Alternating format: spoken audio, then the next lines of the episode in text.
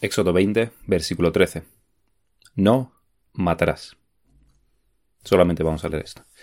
El sexto mandamiento es uno de los mandamientos más cortos, claros y concisos, como podemos ver. O por lo menos casi todo el mundo se piensa que es claro.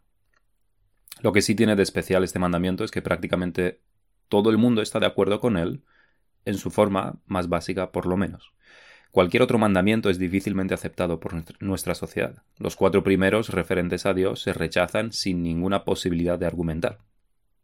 Que hay un solo Dios y que todo el mundo debería adorar a este Dios cristiano es muy estrecho de mente por no decir cosas peores. Honrar a padre y madre si todos somos iguales y no hay jerarquía, se dice en nuestros días. El adulterio.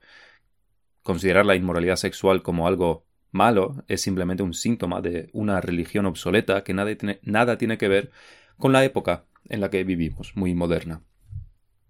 Robar es justificado en muchas ocasiones, y los impuestos excesivos, que es la forma de robar más extendida, es plenamente aceptada. La mentira, todo el mundo sabe que no hace daño, sino que es buena la mayoría de veces. Y codiciar, eso ya es tema de cada uno, no vas a legislar los pensamientos. Pero no se dice lo mismo sobre matar. En no matar todos estamos de acuerdo. Matar está mal. No hay que matar. Qué, malo, qué malos los Estados Unidos que tienen la pena de muerte. Y aquí se acaba la conversación básicamente. Una de las razones por las que esto es así, podríamos decir, un poco sarcásticamente, que es por selección natural, porque ninguna sociedad que considere que el matar a su prójimo está bien ha sobrevivido hasta nuestros tiempos. Es imposible que un pueblo o nación pueda sobrevivir si este mandamiento no lo tiene bien asumido. Claro que esto no es por selección natural, sino por la gracia común de Dios. Es por esto que los hombres en todas las sociedades lo respetan. Y porque su ley es eterna y al crear al hombre a su imagen, la ley estuvo en su corazón también. Pero recordemos siempre, esta imagen de Dios está distorsionada por la caída. Estos mandamientos escritos en el corazón del hombre se distorsionaron con la caída. Y aunque gracias al Señor todo el mundo está de acuerdo en que matar está mal, por desgracia, esto no se materializa en, nuestra sociedad tal como debería. Porque la eutanasia y el aborto, por ejemplo, nos muestra que en realidad este estar de acuerdo en que matar está mal tiene un asterisco. En nuestras sociedades se le pone un asterisco, tiene un pero, tiene un menos cuando matar está mal, menos cuando... Vamos a ver en este estudio, primeramente, qué es lo que la ley requiere. En segundo lugar, la profundidad del mandamiento, que va más allá de quitarle la vida a alguien, va más allá de lo físico. Y en tercer lugar, vamos a ver el mandamiento de manera positiva, que es lo que requiere positivamente, no solamente lo que prohíbe. Así que primeramente vamos a considerar lo que el mandamiento requiere de nosotros, o la definición del mandamiento. ¿A qué se refiere exactamente? Y aquí es donde nuestros caminos se separan con respecto a muchos. Debemos empezar diciendo que el hebreo, el idioma, el lenguaje, tiene como ocho palabras diferentes para matar. Y aquí, claramente, se utiliza una de ellas solamente. Como un escritor dice, la usada aquí, la palabra que aquí se usa en los diez mandamientos, ha sido escogida cuidadosamente. De estas ocho. La palabra que aquí se usa no se refiere nunca a una ejecución en el sentido legal o a matar en el contexto de la guerra. Tampoco se usa para la caza, es decir, para matar animales. Nunca se usa la palabra que aquí tenemos en estos tres sentidos. Así que la traducción que nosotros tenemos de no matarás puede dar lugar a equivocaciones si no tenemos en cuenta el hebreo. Podríamos llegar a la conclusión de que no debemos matar jamás, ni siquiera a un insecto. También eso es matar. Eso no es muy posible, diríamos, pero vamos a darle tiempo a nuestra sociedad. Y hay bastante, ya hay en nuestros días bastantes que están en contra de matar animales, y me imagino que en el futuro habrá alguno defendiéndolo con la Biblia. Aunque hasta ahora no lo he escuchado nunca y espero que por nuestra por el bien de nuestra salud mental nunca lo escuchemos, que alguien defienda que matar animales está mal porque el mandamiento lo dice. Esperemos que nunca lleguemos a ese punto. Pero sí se usa este mandamiento para decir que está mal matar aún cuando es en defensa propia. Hay algunos que argumentan esto. No debemos matar y aunque fuese en defensa propia, no debemos matar. O que está mal, hay algunos que argumentan que está mal, mal matar a los enemigos en la guerra, en una guerra, en una batalla. Esto está bastante equivocado. No es eso lo que el mandamiento dice, no es eso lo que la palabra hebrea significa. Quizás incluso más extendido es ver la pena capital como algo muy anticristiano. Pero no lo es. El mandamiento no habla de esto. Más que no matarás, sería un poco más preciso hablar de no asesinarás. Estaría más cerca de su sentido original, aunque tampoco es exactamente lo mismo. Homicidio injustificado estaría más cerca de esto. No cometerás homicidio injustificado, ya que se incluye la muerte por negligencia, por ejemplo, o el homicidio involuntario. Esto también está incluido aquí. Así que este mandamiento no habla sobre dar muerte a animales, ni dar muerte en una guerra, ni habla sobre la pena de muerte. No habla sobre esas cosas. Habla de matar injustificadamente a otra persona. Homicidio injustificado. Si usamos un poco la lógica, realmente tampoco debemos saber hebreo para darnos cuenta de que de esto que hemos dicho. Los israelitas tenían que destruir a los cananeos, es decir, matarlos, y esto era mandado por el mismo Dios que dio el sexto mandamiento. Los israelitas tenían que traer sacrificios, por lo que no se refiere a matar animales. Y también en la misma ley mosaica había pena capital. Por lo tanto, este mandamiento no se refiere a ejecuciones legales. Está bastante claro y no debemos conocer, aunque nos ayuda mucho conocer el saber hebreo para darnos cuenta de esto solamente utilizando un poquito la lógica. Y esto, estos, eh, ¿a qué se refiere? O la pena capital en particular, no es algo que cambie en el Nuevo Testamento. Podríamos dar ejemplos sobre cualquiera de estas cosas, pero vamos a centrarnos en la pena capital. En Romanos 13, el apóstol Pablo nos dice que los, los magistrados no están para infundir temor al que hace bien, sino al malo. Quieres pues no temer la autoridad, haz lo bueno y tendrás alabanza de ella, porque es servidor de Dios para tu bien. Pero, si haces lo malo, teme, porque no en vano lleva la espada, pues es servidor de Dios, vengador, para castigar al que hace lo malo. Y por si alguien está un poco despistado, una espada no sirve, no la usamos para hacer cosquillas. Quizás el apóstol Pablo piense en la espada como recurso último, pero ahí está, aunque fuese el último recurso. La lleva, y la lleva, esto es importante, porque Dios se la ha dado. Dios le ha dado este poder. Sabemos que en Israel la pena capital se aplicaba por varios pecados. Lo mencionábamos en el estudio pasado. Los hijos rebeldes eran castigados con la pena de muerte. El adulterio, depende de la situación, pero estaba penado en lo mismo, con lo mismo. Quebrantar el día de reposo también. Y creo que, si no me equivoco, es una de las primeras instancias donde se aplica esta pena capital al quebrantar el día de reposo. Todo esto tiene que ver con la ley civil de Israel, pero sí nos enseña un principio, que la vida del ser humano no es sagrada en el sentido último. Alguien puede perder el derecho a la vida, y Dios delega esta capacidad a las autoridades. No a individuos, y esto es importante recalcarlo, no a individuos, sino a los magistrados, y esto es bastante importante a tener en cuenta. Y esto tiene que ver con la razón detrás del mandamiento.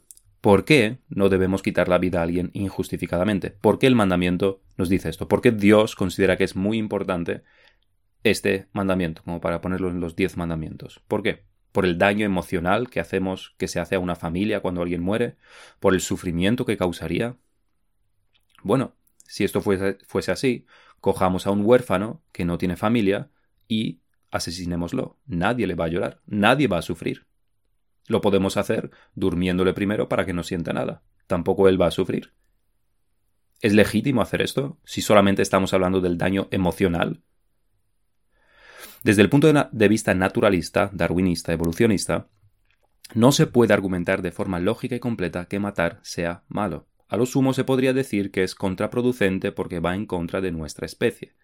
A lo que se puede decir entonces que sí estaría justificado matar a los débiles y a los enfermos, y especialmente a los que tienen enfermedades hereditarias, porque esto purificaría la especie.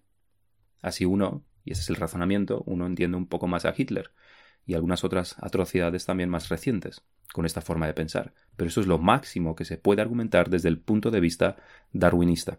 Y de todos modos, ¿qué hace al hombre superior a cualquier otro animal? Si lo primero que se nos dice en el evolucionismo es que somos nosotros mismos un animal, un animal más. Y no existe algo así como superior. Aquí se juega mucho y hay, eh, se utilizan trampas cuando se describe, pero en, en el evolucionismo no existe algo así como una raza superior. Solo existen especies que se adaptan y especies que no se adaptan. No depende de las capacidades intrínsecas, sino más bien del entorno. Las hormigas son superiores a los dinosaurios, si es que creen que las había, hace 65 millones de años, etcétera, etcétera. Pero para ellos las hormigas son superiores a los dinosaurios porque los dinosaurios no se adaptaron. Así que las hormigas son superiores en ese caso. Pero todo depende del entorno, no depende de nada más, de la capacidad de adaptación. La razón, todo lo contrario a lo que se dice desde el evolucionismo, por supuesto, por eso existe el evolucionismo para decir todo lo contrario a las escrituras y a Dios. La razón que las escrituras nos dan por, las, por la que no debemos matar a otros seres humanos, asesinar, es porque Dios. Esa es la razón, porque Dios. Si quitamos a Dios de la ecuación, no hay ninguna razón, no podemos razonar. En Génesis 1.27 nos dicen las escrituras, y creó Dios al hombre a su imagen. A imagen de Dios lo creó, varón y hembra los creó. ¿Es esto lo que da la única razón válida por la cual la vida del hombre es superior y debe ser guardada, por la cual es diferente a la vida de los animales, que el hombre está hecho a la imagen de Dios. Los animales no, y por tanto no es pecado terminar con la vida de los animales. Pero cuando terminamos con la vida de un ser humano, estamos atentando contra Dios mismo, porque llevamos su imagen. Y debemos cerrar esta argumentación con Génesis 9, que dice Génesis 9.6, esto es justo después del diluvio, se lo dice el Señor a Noé, pero Noé como cabeza del, también del pacto noaico, el que, se lo dice a toda la humanidad, quiero decir, el que derramare sangre de hombre, por el hombre su sangre será derramada, porque imagen de Dios es hecho el hombre. ¿Qué es lo que nos dice este versículo? Que la vida del hombre es sagrada, pero hasta cierto punto, un punto que no va más allá de Dios. Dios da la vida pero el derecho a la vida se puede perder. No es algo intrínseco e inherente, sino algo que Dios concede y por tanto puede rescindir. Y aquello que vemos en las escrituras que hace a alguien perder su derecho a la vida es precisamente quitarle la vida a otra persona. Esto es anterior a la ley mosaica, esto es una ley dada a toda la humanidad. La vida del hombre es sagrada, porque está hecho a la a imagen de Dios el hombre, pero porque es sagrada, aquel que asesina a otro pierde este derecho a la vida. Por eso, este versículo de Génesis 9 cierra este círculo de, argumentación, porque muestra tanto el valor del ser humano, hecho la imagen de Dios, como el hecho de que es una criatura, y por tanto no es el estándar último de las cosas por lo cual todo se juzga. No, el hombre está bajo Dios. Pero no vamos a cerrar este punto, este primer punto del que de lo, de lo que el mandamiento requiere sin hablar de dos cosas bastante relevantes en cuanto a este mandamiento, el aborto y la eutanasia. Y realmente es difícil decir algo más profundo sobre el aborto que afirmar que es obvio que el feto es un ser humano y por tanto quitarle la vida es hacerse culpable de homicidio. ¿Qué más puede argumentarse? ¿Qué es, de todos modos, si no es un ser humano? Es una extensión del cuerpo de una mujer, una protuberancia. Decir que no es un ser humano es simplemente irracional, es ser anticientífico. Además, si se lo dijeras a gente de hace 500 años que no sabían exactamente lo que había allí dentro, aunque esto tampoco es exacto lo que estoy diciendo, diríamos, bueno, no sabe lo que, lo que hay ahí dentro. Pero en nuestros días sabemos que tiene su propio ADN, que tiene su latido de corazón a partir de ciertas semanas, sabemos mucho y el conocimiento científico nos ayuda, en vez de ayudarnos en realidad como sociedad a comprender estas cosas, lo usamos para el mal. Todo lo contrario. Pero entonces, ¿cómo es que hay tanta gente que lo defiende y es culturalmente aceptado en nuestra época? Aparte de la pecaminosidad del hombre, que siempre está ahí, del egoísmo superlativo y del lavado de cerebro que se realiza a nivel de sociedad, probablemente una de las razones es que no hay mucha consecuencia tras abortar, lo cual tampoco es del todo cierto porque no pocas veces hay secuelas psicológicas para la madre, pero aún así, que se pueda hacer y que no haya repercusión ni consecuencias gravísimas, como si las hay para un asesinato, probablemente esto convenza a muchos, inconscientemente por lo menos, de que, por tanto, no es, no es malo. No puede ser malo si hay tan pocas consecuencias. Ojos que no ven, corazón que no siente. Pero este no es un argumento válido. Asesinar a un huérfano tampoco tendría muchas consecuencias. Pero pensar de esta manera es tener una mente muy corrupta y una conciencia bastante podrida. Así que esta es nuestra sociedad, nuestra avanzada sociedad, que aplaude, se defiende una de las cosas más viles que podría hacerse contra la propia humanidad, contra los más indefensos, contra los que más necesitan protección. Son cosas, esto, que nos esperaríamos de los bárbaros, salvajes y sin escrúpulos. Pero nosotros estamos bastante peor que ellos. Somos una sociedad enferma, que descuartiza, envenena, mata a sus propios hijos y después somos todo sonrisas y buena gente. Por lo menos los bárbaros eran consecuentes en todo su comportamiento. Pero nosotros somos asesinos con bazas blancas y somos muy buena gente. En cuanto a la eutanasia, el asunto es también muy fácil de entender. No tenemos derecho a quitar una vida y eso incluye nuestra propia vida. No somos señores sobre nosotros mismos. No nos hemos dado a nosotros mismos la vida y por tanto no tenemos derecho a quitárnosla. Pero empieza a enseñar a los niños que el hombre no está hecho a la imagen de Dios y que no hay nada superior a nosotros mismos, y la eutanasia es solamente una de las muchas consecuencias de estas filosofías paganas, y probablemente no la peor de las consecuencias. Pero ambas cosas, aborto y eutanasia, son pecado delante de Dios, es quebrantar el sexto mandamiento de manera clara. No importa que las consecuencias sean pocas o muchas, las razones más o menos, el asesinato no está justificado estamos atentando contra Dios mismo, contra su imagen, contra el orden establecido por Dios. Pasemos a nuestro segundo punto. Hemos visto qué es esto de qué es matar, la definición de no matarás. En nuestro segundo punto vamos a considerar que este mandamiento, igual que los demás, no va solamente a la superficie del asunto, es decir, no a la superficie, sino solamente a lo físico, es decir, quitarle la vida a alguien. Es nuestro Señor Jesús que nos enseñó más sobre esto en el Sermón del Monte, Mateo 5:21, un texto que todos conocemos. Oísteis que fue dicho a los antiguos, no matarás, y cualquiera que matare será culpable de juicio. Pero yo os digo que cualquiera que se enoje contra su hermano será culpable de juicio, y cualquiera que diga necio a su hermano será culpable ante el, el concilio, y cualquiera que le diga fatuo quedará expuesto al infierno de fuego. Lo que el Señor Jesús nos enseña es el espíritu de la ley. Aquella, este espíritu de la ley que la tradición de los fariseos ignoraron durante mucho tiempo, enfocándose solo en lo externo. Pero al igual que ocurre con los demás mandamientos, el Señor no tiene en mente solo el cumplimiento exterior, sino también el interior. Y aquí cuando digo el Señor no me refiero solamente al Señor Jesús cuando vino a la tierra, sino me refiero al Señor, a Dios, cuando dio estos diez mandamientos. Matthew Henry dice, este fue el error fundamental de los maestros judíos, que la ley divina solo prohibía el acto pecaminoso, no el pensamiento pecaminoso. Estaban apoyándose en la letra de la ley y nunca inquirieron en su significado espiritual. El mandamiento no solo prohíbe, fin de la cita, el mandamiento no solo prohíbe tomar un cuchillo y asesinar, sino que también prohíbe tener odio y rencor hacia alguien. Las versiones basadas en el texto recibido, el textus eh, receptus, que por alguna razón supuestamente la Reina Valera del 60 está basado en el texto recibido, pero aquí no lo, no lo pone, no comprendo muy bien por qué.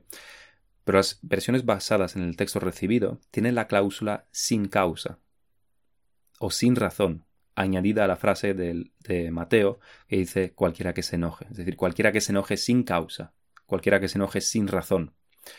Prohíbe, el Señor Jesús prohíbe estar airados, enfadados, enojados contra nuestro prójimo. No solo debemos mirar para no asesinar con nuestras manos, nos enseña el Señor Jesús, sino guardar nuestro corazón. Hay muchos homicidios que ocurren por perder el control. Alguna pelea, que se, les va de las manos a, a algunos y termina en homicidio. Y el Señor Jesús nos dice que todo empieza en el corazón.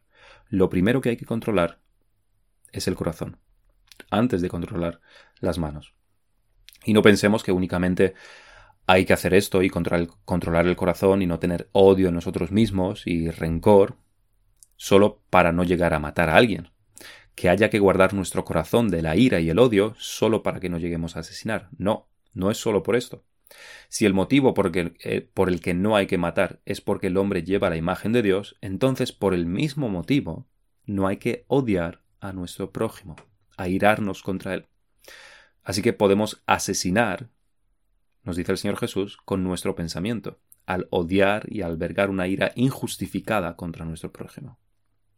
Pero el Señor nos enseña que también podemos asesinar, no solamente con nuestras manos, que lo podemos hacer, pero no solamente con nuestros pensamientos, en nuestro corazón, sino que también podemos asesinar con nuestras lenguas, al escupir desde un corazón enojado y airado y con desprecio, insultos que como flechas apuntan hacia a hacer el máximo daño a...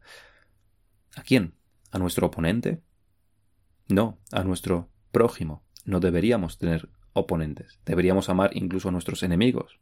¿A quién queremos hacer daño cuando escupimos palabras feas, insultantes a nuestro prójimo?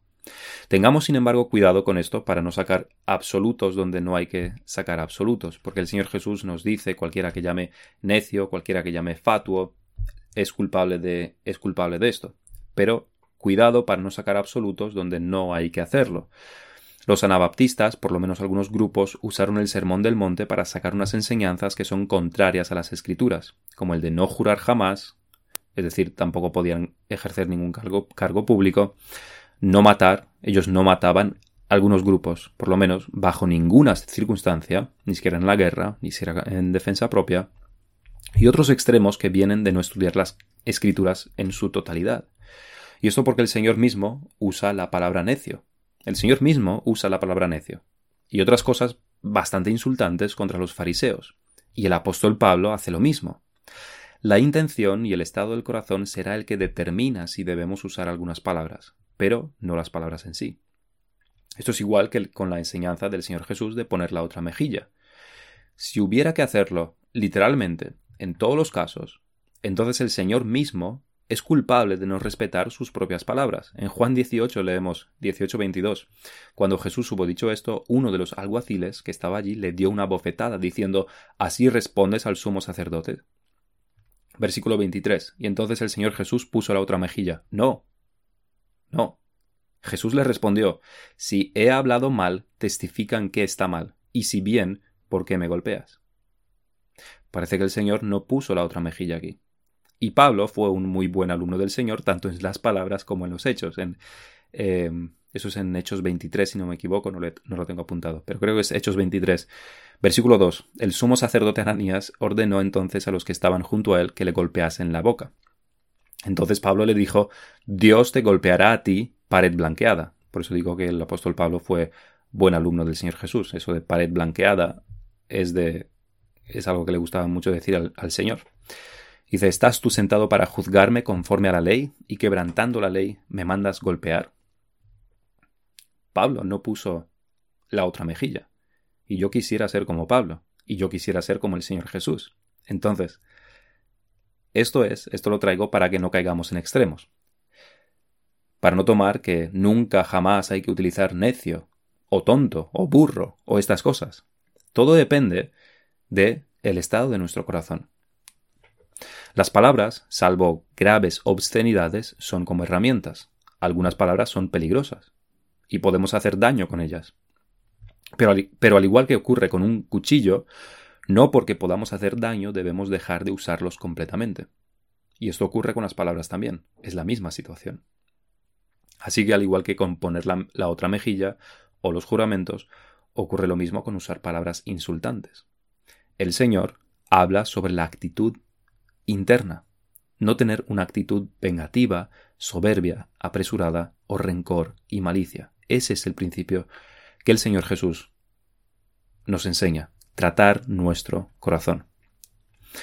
Volviendo a nuestro tema, el catecismo de Heidelberg dice, al prohibir la muerte, Dios nos enseña que Él detesta todo lo que de ello se origina, como la envidia, el odio, la ira y el deseo de venganza, considerando todo esto como verdadero homicidio. Y si hemos hablado de matar en nuestro corazón y matar con la lengua a través de insultos, debemos mencionar también el matar la reputación de otra persona al difamar. La fuente sigue siendo la misma, un corazón lleno de malicia y rencor. Pero al igual que hay homicidios involuntarios, también se puede matar involuntariamente la reputación de una persona.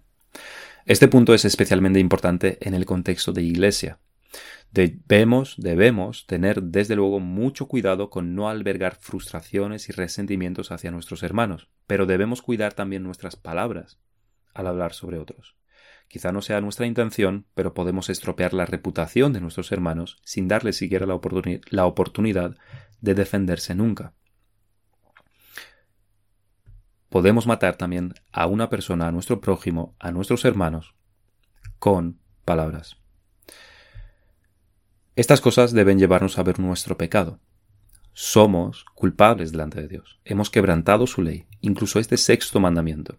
Somos culpables al, albergar ira en nosotros, enojo, enfado, al hablar mal sobre los demás. Somos culpables de matar. Somos culpables de homicidio en nuestros corazones y con nuestras lenguas. No solamente los asesinos que cumplen pena en la cárcel son culpables de quebrantar el sexto mandamiento. Nosotros, somos culpables también. Pero pasemos también, pasemos ahora a nuestro tercer punto, la parte positiva del mandamiento. Porque el mandamiento no solamente prohíbe matar, como lo veíamos en el primer punto, tanto el, cuerpo, matar el cuerpo, que es lo que veíamos en el primer punto, como con la lengua y nuestro corazón, que es lo que vimos en el segundo punto, lo externo y lo interno. Pero no solamente prohíbe cosas, sino que tiene también una parte positiva. No solo prohíbe de manera negativa, sino que requiere algo de manera positiva. Para hablar del prójimo y del amor al prójimo, el Señor Jesús usa la parábola del buen samaritano, para mostrarnos que nuestro prójimo es todo aquel que esté en necesidad, no importa quién sea, de qué grupo social es, su nacionalidad, nada de eso importa. El samaritano enemigo natural del judío, lo ayudó. Pero no solamente que lo ayudó, y eso es el amor, sino que los que ellos considerarían como su prójimo, sus hermanos judíos, un sacerdote y un levita, no lo ayudaron. Pero esto es lo que el levita y el sacerdote hicieron en esta parábola, es en sí mismo una ayuda al homicidio. Es incumplir el sexto mandamiento por omisión, fueron cómplices, se hicieron cómplices de los asaltadores de este hombre al no querer ayudarlo. Son culpables delante de Dios porque al no ayudarlo, participaron ellos también en el pecado de los asaltadores. Así que podemos ser culpables de homicidio delante de Dios por no hacer nada. Y si no me equivoco, en el Código Penal también hay algo relacionado con esto. Dejar morir, teniendo la posibilidad de ayudar, es matar. Martín Lutero dijo, este mandamiento es violado no solo cuando una persona peca materialmente, físicamente, sino también cuando falla en hacer el bien a su prójimo, o cuando, teniendo la oportunidad, falla en prevenirle, protegerle y salvarle de sufrir una lesión o herida física. Si usted despide a alguien estando desnudo cuando ha podido vestirle, entonces le ha dejado morir congelado. Si usted ve a alguien sufrir de hambre y no le alimenta, le ha dejado morir de hambre. De igual forma, si ve a alguien condenado a muerte o en peligro similar y no le salva, a pesar de saber cómo hacerlo, usted le ha matado. No servirá de nada que diga que usted no ayudó a su muerte por medio de palabras o hechos, porque le negó su amor y le robó la oportunidad por medio de la cual dicha persona podría haber sido salvada. Esto en cuanto a la muerte física, pero como vemos, también incluye aquí el, el tema de la integridad física, el de sufrir lesión, el de sufrir heridas. Si no advertimos, si no ayudamos, somos culpables también de esto. Si no cuidamos, en otras palabras, si no cuidamos a nuestro prójimo, somos también culpables de incumplir este mandamiento. Pero si tomamos el lado profundo del mandamiento, la ira, las malas palabras, de ahí también sacamos algo bastante positivo. El catecismo de Heidelberg pregunta, ¿es suficiente, como hemos dicho, el no matar a nuestro prójimo? Y la respuesta es no, pues Dios condenando la envidia, el odio y la ira, quiere que amemos a nuestro prójimo como a nosotros mismos, usando para, para con él toda benignidad, mansedumbre, paciencia y misericordia, impidiendo hasta donde nos sea posible el mal que le podría sobrevenir, haciendo el bien incluso a nuestros enemigos. No es solo que no debamos matar, es que debemos ayudar y preservar la vida.